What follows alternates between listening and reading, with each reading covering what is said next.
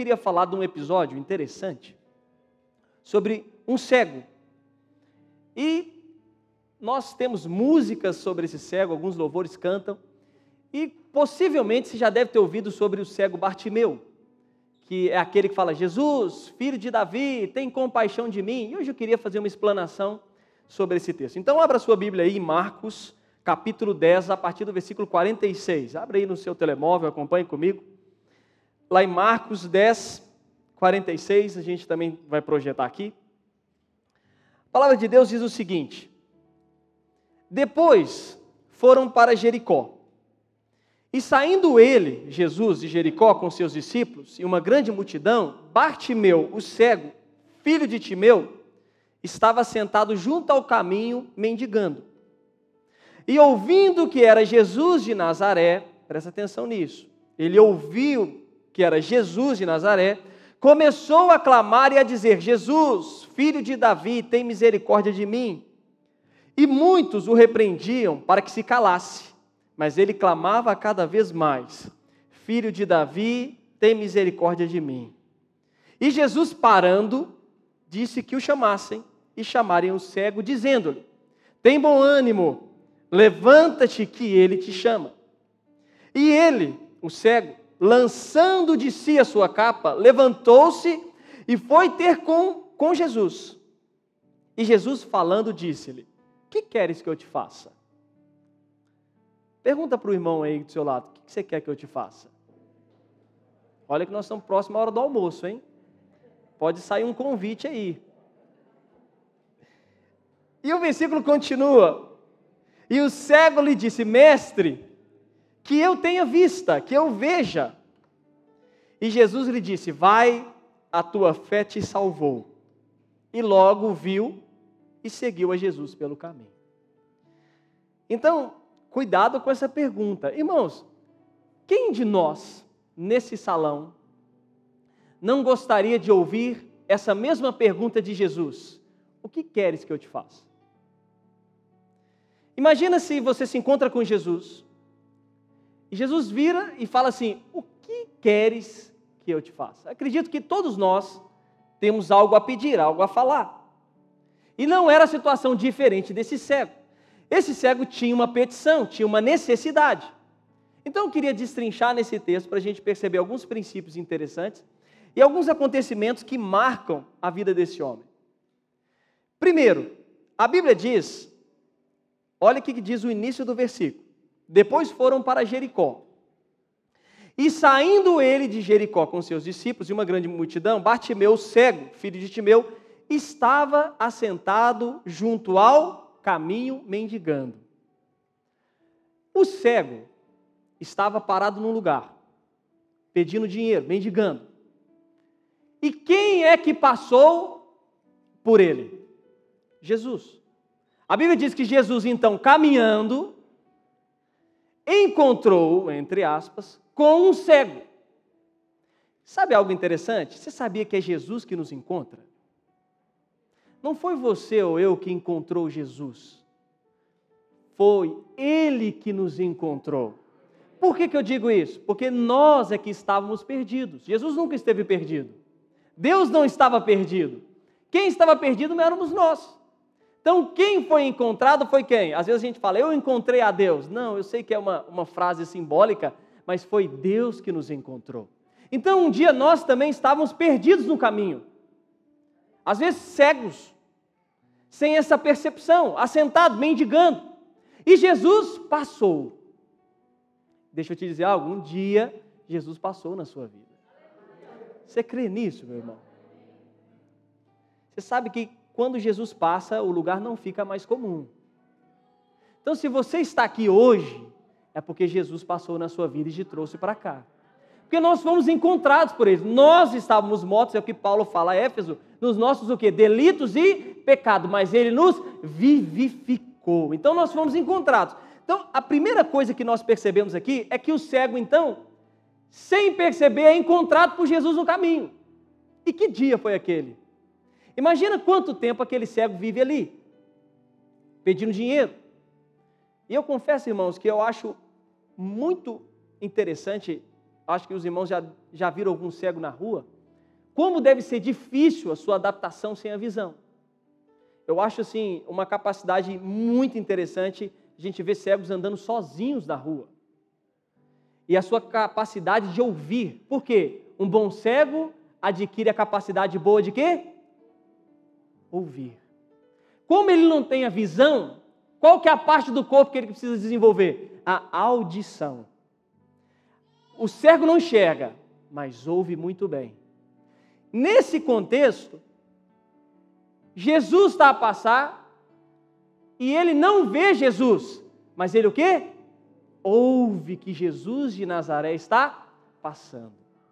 Irmãos, a fé vem pelo ouvir, ouvirá palavra de Deus. Mais importante às vezes que uma visão é saber o que ouve. Os seus ouvidos precisam estar atentos para aquilo que Jesus está a dizer, a falar. Então, nesse momento, presta atenção comigo. A Bíblia diz que ele estava ali. E olha o que o versículo 47 diz: E ouvindo que era Jesus, ele clama. Primeira coisa, você precisa deixar que Jesus o encontre. Você precisa estar no momento certo, na hora certa, no instante certo, porque quando Jesus passa, algo vai acontecer. Sempre, sempre, sempre, sempre. Mas além de estar no momento certo, você precisa estar com os ouvidos corretos para saber quem é que passa. Irmão, você está sentado aqui hoje. Você crê que é uma palavra de Deus liberada para o seu coração? Vou te fazer essa pergunta de novo. Você crê que há uma palavra de Deus pronta para o seu coração? Então, o meu conselho é: fique de ouvidos atentos, porque algo pode mover dentro de você. Então, os ouvidos nessa situação é algo importantíssimo para o cego, porque ele não conseguia ver Jesus, mas ele conseguia ouvir Jesus. E se você ouvir Jesus, creia, sua visão vai ser restaurada. Já estou indo para o final, não cheguei lá, mas acredito que vai terminar assim. Então, Aquele cego, pensa o contexto. Pensa na sua vida difícil. Naquele tempo, não enxergar, viver mendigando, à beira de um caminho. E ele encontra então a oportunidade de quê? De ter a sua vida transformada. Então ele está no momento certo e a pessoa certa está passando. Ele ouviu que era Jesus. Mas ele ouviu calado? Não. Uma coisa que eu aprendi na minha vida cristã é que a fé fala. Quem tem fé, fala. Sabia disso? Eu acho que pouca gente me entendeu. Acredite em mim, a fé fala. Por quê? A boca fala do que o coração está cheio. Se o seu coração está cheio de fé, você fala por fé. Então, às vezes, muitas das nossas necessidades não são supridas porque a gente não fala. Fala para Jesus.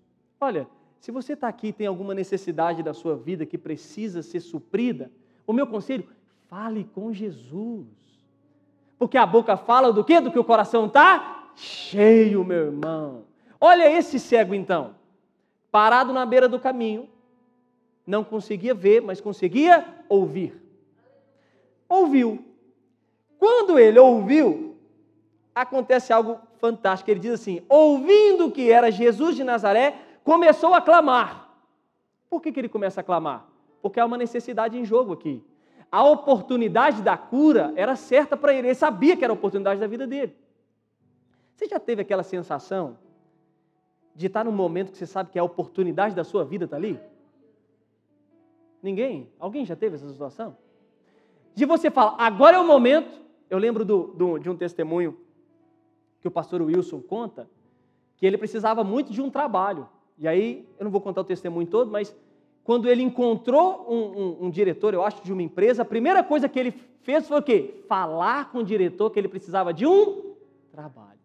Irmãos, a fé fala. E hoje eu queria te ensinar isso. A fé precisa ser falada. Você consegue falar aí por um minuto coisas de fé no seu coração? Eu creio, eu creio no poder de Deus, eu creio que eu e a minha casa serviremos ao Senhor, eu creio que a minha casa é superabundante, eu creio que os meus negócios vão prosperar. Você consegue ter palavras assim? O problema às vezes é que a gente fica muito calado. Irmãos, pensa um povo que fala é crente. É só você olhar para a pessoa que está do seu lado, ela conversa bastante com você, né? Possivelmente. Mas por que, que eu estou dizendo que crente fala? Porque a nossa boca fala do que o coração está?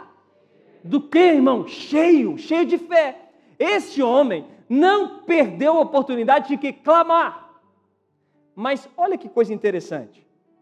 A Bíblia diz assim: E ouvindo que era Jesus, então ele ouviu, começou a falar. Então primeiro eu ouço, depois eu falo.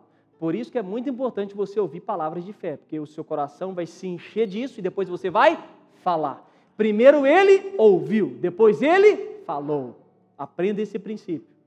Ouça a palavra de Deus todos os dias, porque se você ouvir, você vai começar a declarar a palavra de Deus. Irmãos, eu tenho o costume no meu trabalho de colocar a Bíblia falada. Eu fico de fone o dia todo. Então, assim, eu já não sei quantas vezes eu já ouvi o, o Novo Testamento mas todo dia eu estou ouvindo o Novo Testamento de novo. Por quê? Porque o simples fato de eu colocar no Spotify a Bíblia, eu estou ouvindo. Logo eu consigo declarar por fé aquilo que eu ouço. Então, este homem aqui, este homem, ouviu e falou. Mas falou o quê? Olha o que, que ele fala. Jesus, filho de Davi, tem compaixão de mim. Deixa eu te dar uma observação. Uma coisa é chamar Jesus, outra coisa é chamar Jesus filho de Davi, algo maior aqui. Jesus era o nome do homem que ele ouviu, mas filho de Davi era o Messias prometido na lei. Esse homem teve a revelação não só do nome de Jesus, mas quem Jesus era, sem vê-lo. Porque para chamar ele de filho de Davi, o que, que ele está dizendo? Então vamos lá, lá no livro de Samuel, você vai entender, 2 Samuel 7,12. Jesus ele vem da linhagem de Davi. E a profecia messiânica, que o Messias viria da linhagem de quem? De Davi. Então, quando aquele cego fala assim, Jesus, filho de Davi, ele está dizendo: Jesus, tu és o Messias enviado de Deus. É isso que ele está afirmando. Mas nós estamos falando de um cego à beira do caminho, mendigando. Ele teve não só a revelação de Jesus, mas de quem Jesus era. Olha, 2 Samuel 7,12. Quando os teus dias forem completos, se é Deus a dizer, e vires a dormir com os teus pais, então farei levantar depois de ti a tua semente, que procederá de ti e estabelecerei o seu reino.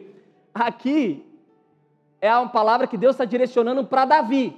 E olha o que, que ele fala: Este é a nova semente, edificará uma casa em meu nome e confirmarei o trono do seu reino para sempre.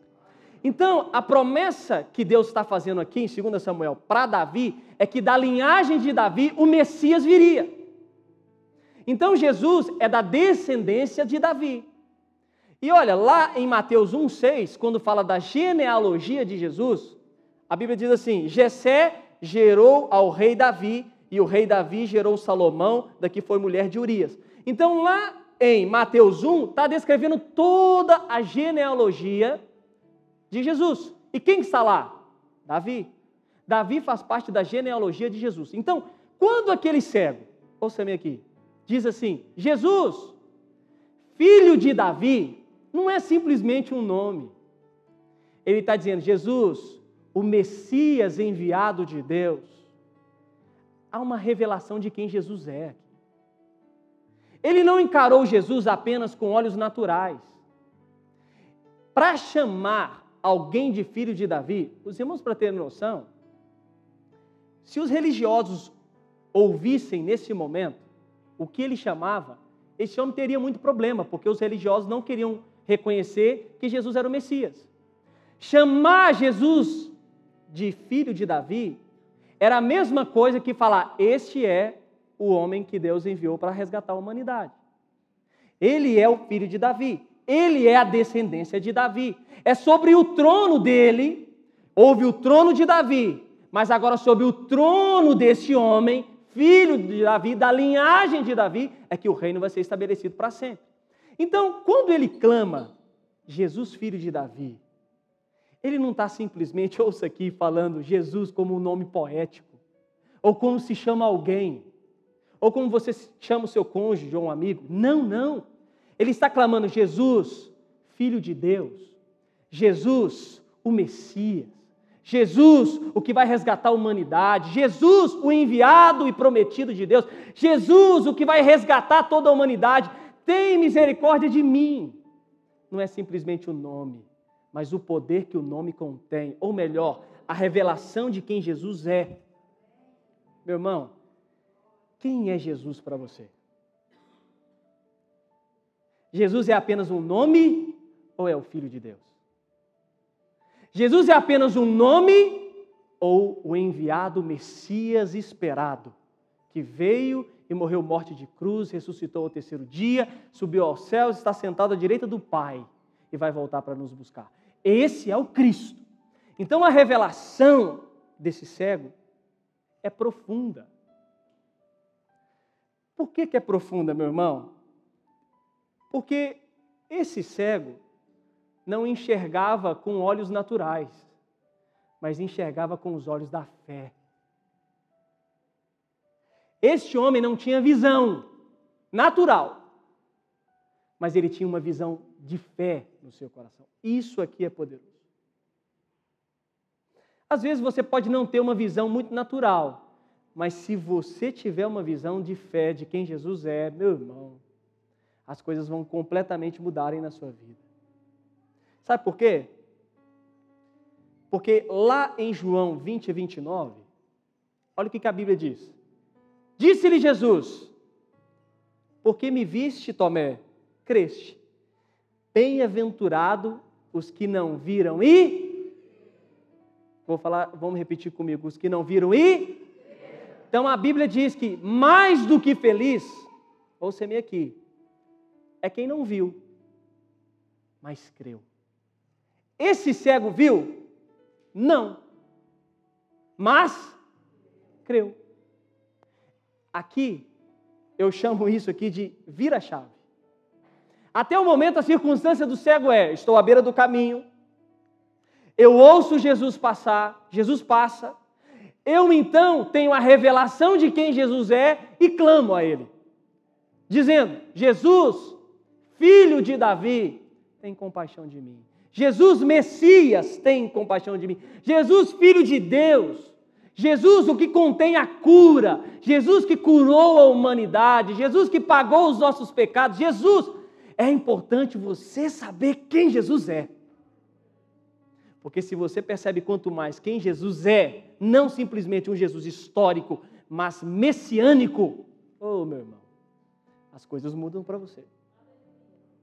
Então, até aqui, eu encaro um cego que não via, mas enxergava com olhos de fé. Ele não viu Jesus de início, ele apenas ouviu e creu. Você consegue enxergar coisas com olhos da fé? Vou te fazer uma pergunta. Pensa numa coisa aí que ao seu, aos seus olhos naturais é impossível de acontecer e você desejasse muito que acontecesse. Pensa algo, rapidinho. Agora, você consegue imaginar pelos olhos da fé isso acontecendo? Consegue? Agora, nessa visão que você teve acontecendo, diga assim mesmo para você: Jesus, Messias, Filho de Deus, que me resgatou, eu creio que o Senhor pode fazer. Eu coloquei Jesus, o Messias, no centro do negócio. Então, entre a visão natural e entre a audição, eu preciso saber quem Jesus é.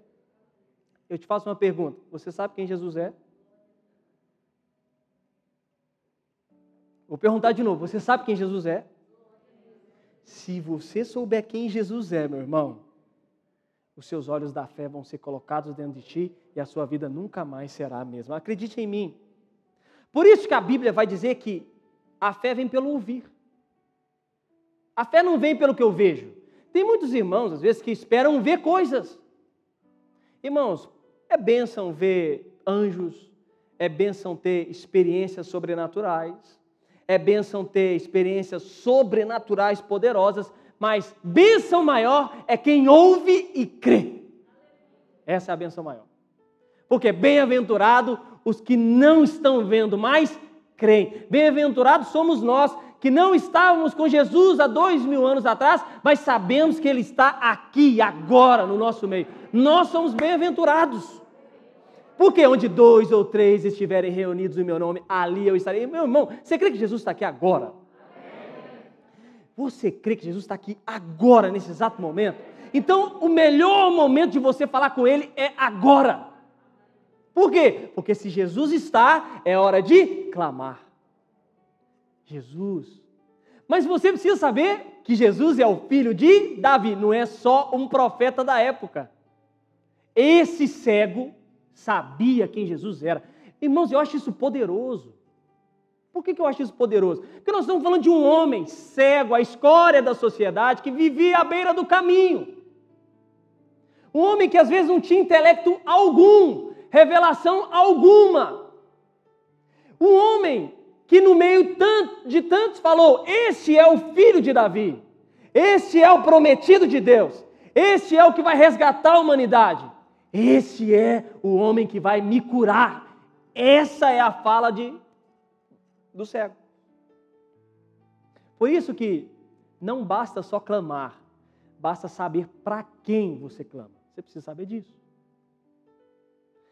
E aí o versículo continua. Ele começou a chamar.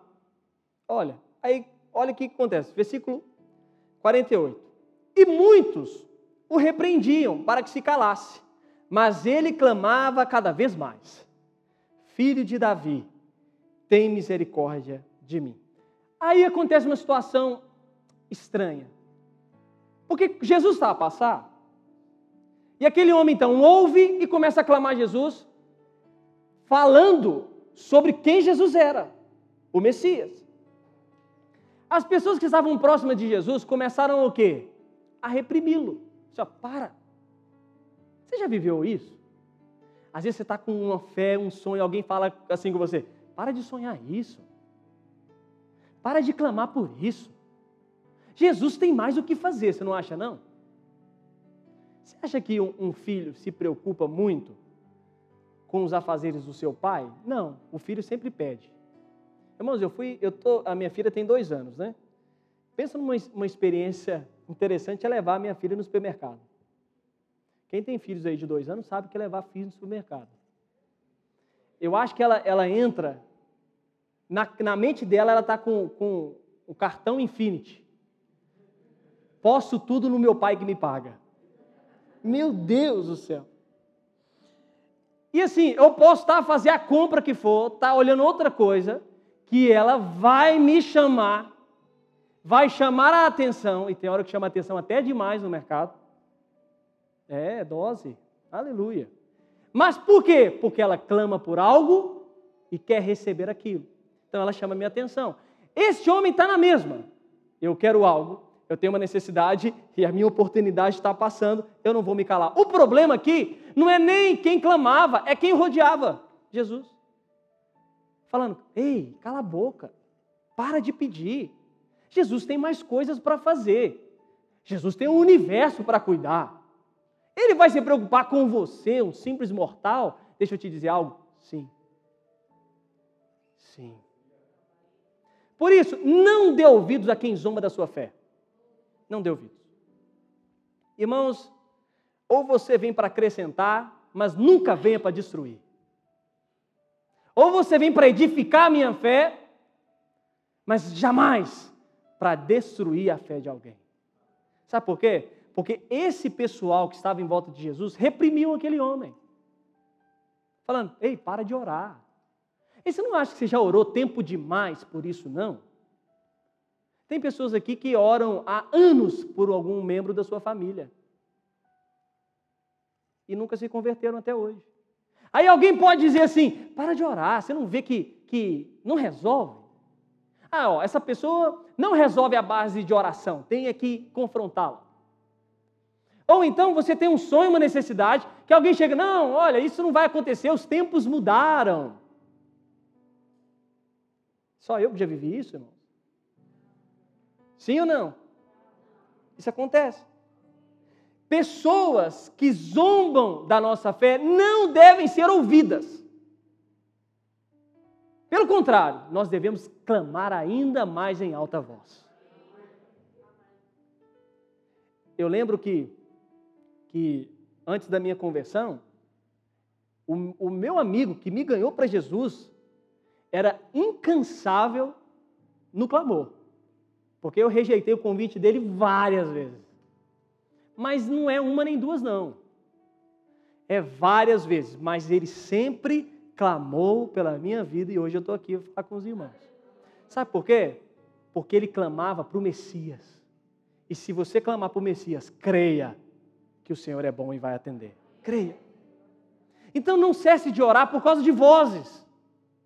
E o engraçado é que essas pessoas começaram a reprimi-lo para que ele não fosse até Jesus, mas algo acontece aqui. Eu acho lindo isso aqui, irmãos. Olha isso aqui. E Jesus, então, parando disse que o chamassem. Em meio a tantas vozes contrárias, Jesus conseguiu perceber que um cego chamava. Porque pensa a situação: Jesus está vindo e muita gente vem com ele. Certo? Vocês lembram da história da mulher de fluxo de sangue? É muito parecido. Jesus está aqui vindo e muita gente vindo com ele. Um cego começa a gritar: Jesus, filho de Davi, quem está próximo de Jesus começa a tentar ofuscar a voz e fala com o cego: para de falar. Tentar ofuscar, mas aquele cego continua a chamar Jesus. O que, que acontece? Nenhuma voz foi suficiente para calar a voz de um homem que clama por Jesus. Se você clama por Jesus, voz alguma pode impedir a sua voz. Nenhuma. Nenhuma, meu irmão. Nenhuma voz é capaz de impedir que Deus o ouça. Nenhuma. E aqui, Jesus então para, chama, e aí esse pessoal, olha que engraçado, esse pessoal que estava reprimindo fala assim com ele: tem bom ânimo. Que ânimo? Você estava me desanimando aqui agora. Você estava me reprimindo. Você disse para mim parar de chamar Jesus. Agora você está falando para mim ter bom ânimo? Contraditório parece, né? Mas pronto. E diz assim: levanta-te, que ele te chama. Próximo ponto. Olha isso. E ele, lançando de si a sua capa, levantou-se e foi ter com Jesus. Para, para aqui. Até o momento, Vamos fazer um resumo rápido da história. Ele ouve Jesus, ele crê que Jesus é o Filho de Deus, declara que Jesus é o Filho de Deus. Pessoas tentam parar a sua voz, ele não dá ouvido a essas pessoas, ele continua a chamar por Jesus, Jesus então para, manda chamá-lo, e algo acontece. Este homem então se levanta e se despiu, retirou a sua capa. Os irmãos sabem o que é uma capa para um cego? Capa para um cego é tudo que ele tinha. Por exemplo, se você andar pelas ruas de Lisboa encontrar um mendigo, qual, qual, qual é o maior ou um dos maiores bens que um mendigo tem? O seu cobertor. A sua cama porque aquilo vale muito. Aquilo é o que dá descanso, ou aquilo é o que o protege. Aquilo vale muito mais às vezes que um prato de comida. Não troca por um prato de comida, porque aquilo é o único ponto de conforto, segurança e proteção. Mas este homem se despiu disso. Sabe o que isso nos mostra? Este homem abandonou tudo para ir para Jesus. Tudo. Jesus não pode ser apenas um ponto mas o principal da nossa vida. Quando Jesus falar, meu irmão, não pode ser apenas um processo, mas é o completo nosso. Este homem aqui se despiu, retirou a sua capa. Eu te pergunto, para que ele tirou a capa? Havia necessidade de tirar a capa aqui dentro do contexto? Não. Ele poderia ir com a capa até Jesus. Mas isso nos mostra algo que quando Jesus nos chama, ele nos pede por inteiro, por completo. Esse homem abandonou tudo o que tinha, porque sabia que tudo que ele precisava já estava em Cristo. Uau! Olha que poderoso isso. Ele abandonou o que tinha, porque ele sabia que aquilo que o esperava era muito superior. Acredite em mim, se você for cada vez mais para Cristo, nada que você tem hoje é tão importante quanto ele. Imagina Jesus te chamando. Eu vou contar uma história rápida minha. Eu lembro uma vez, quando eu entrei para o seminário, eu tinha acabado de me formar no curso de engenharia e logo entrei para o seminário de turma especial. Uma pessoa me falou comigo assim: Tem certeza que você acha que vale a pena fazer isso? E eu lembro que na minha imaturidade naquela época eu falei: Se Jesus me chamou, Ele vai ter algo melhor para mim. Eu quero te dizer a mesma coisa. Quando Jesus nos chama, acredite, pode entregar tudo o que você tem, porque algo melhor dele está por vir sobre a sua vida. Este homem então faz isso. Ele então lançou a sua capa, levantou e foi ter com Jesus. E eu vou finalizar aqui. Olha que coisa interessante. E Jesus começou a conversar com ele. Jesus falando disse-lhe: Que queres que eu te faça? Irmãos, é uma pergunta óbvia. Sério. Se um cego vai até Jesus clamando por misericórdia, e Jesus fala assim: O que você quer que eu te faça? A resposta é óbvia. Esse homem queria o quê? Cura, queria ver. Mas por que, que Jesus o pergunta? Por que, que Jesus o pergunta? Porque a fé fala. E olha o que esse homem falou. E o cego lhe disse: Mestre, que eu tenha vista, que eu veja. Já pensou o cego fala assim: Ah, Jesus, você sabe o que eu preciso. Ah, eu não vou orar não, porque Deus já sabe o que eu preciso. Né? Já cansei de ouvir isso. Mas nesse caso não se aplica aqui. Porque Jesus, você acha que Jesus já sabia da necessidade dele? Sim ou não? Sim. Mas Jesus falou: O que você quer que eu te faça? E aí o seu coração cheio de fé falou: Eu quero ver. E olha que lindo isso aqui. Eu amo a palavra de Deus. E Jesus lhe disse: Vai, a tua fé te salvou. Mas ele não pediu salvação. Ele pediu cura.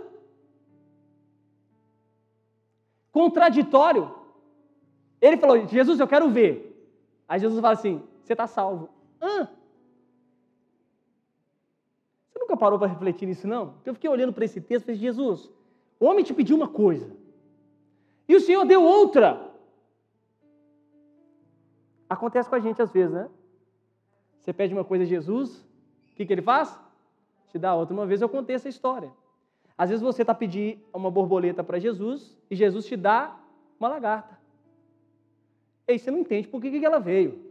Mas todo mundo sabe que no processo da metamorfose, uma lagarta vira o quê?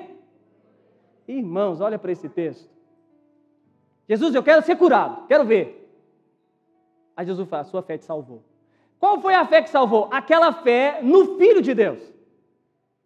Não foi a fé na cura, foi a fé no que ele professou com os lábios. O que, que ele professou com os lábios? Jesus, filho de Davi. Jesus, o Messias esperado. Jesus, o redentor da humanidade. Essa fé foi o que salvou.